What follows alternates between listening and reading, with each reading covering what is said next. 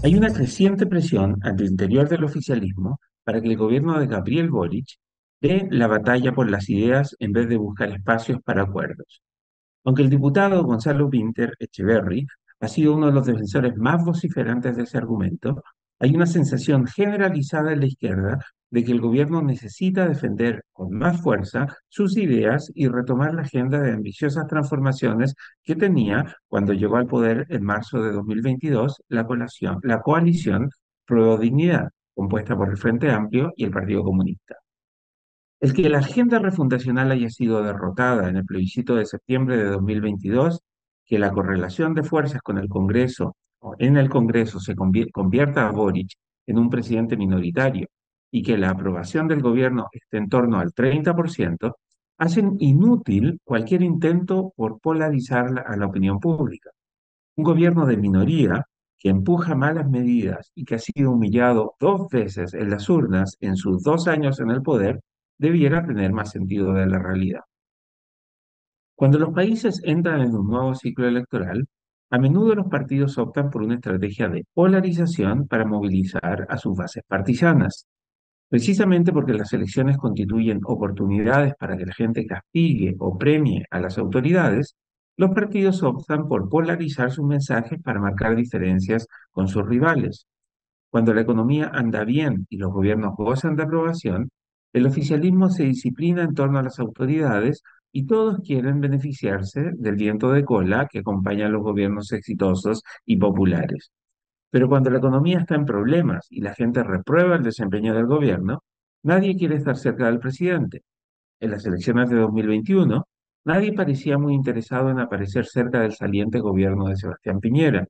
La derecha que ahora llora, de forma excesiva y hasta burda, la muerte del expresidente, hizo esfuerzos evidentes para alejarse del impopular mandatario.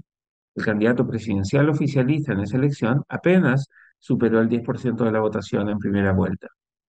Hoy, la aprobación presidencial también permite anticipar que la clase política se alejará del presidente en las campañas que se avecinan.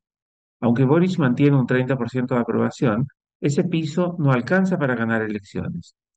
Tal como Boric se abstuvo de participar en la campaña para el plebiscito del segundo proceso constituyente en 2023, para no hacerle daño a la opción de él en contra, el presidente va a ayudar más a los candidatos de su sector si se resta de la campaña electoral que comenzará en un par de meses. Cuando el presidente es impopular, la gente que quiere castigar al gobierno termina votando en contra de los candidatos oficialistas. Pero esa no es la principal razón de lo inconveniente que es para el gobierno dar una batalla por las ideas en los próximos meses. Es inútil dar una batalla por las ideas cuando las ideas del gobierno son impopulares. El espíritu refundacional que acompañó la llegada de Boric al poder ya es historia. La gente votó dos veces por mantener la constitución de Pinochet y el modelo del libre mercado. Si Boric alguna vez dijo que le esperaba convertir a Chile en la tumba del neoliberalismo, en sus dos años en el poder, los chilenos han convertido a la libertad de elección, la propiedad individual de los fondos de pensiones y la demanda por más ley y orden en sus principales banderas de lucha.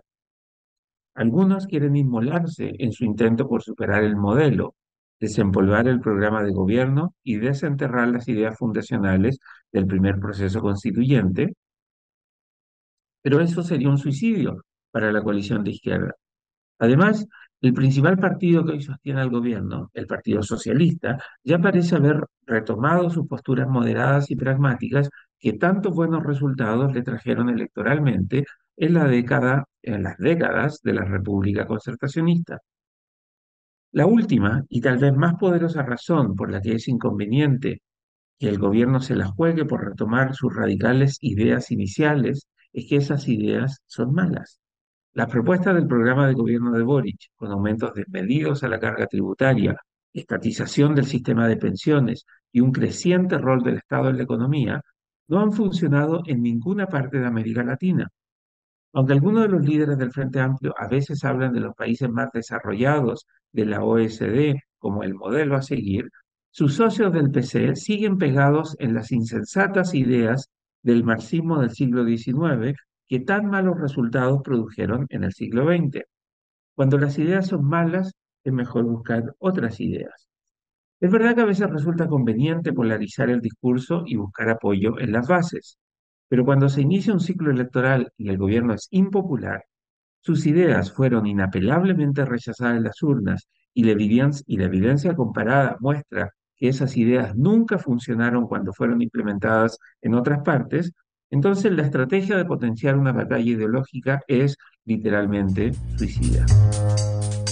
El libero, la realidad como no la habías visto. Haz que estos contenidos lleguen más lejos haciéndote miembro de la red Libero.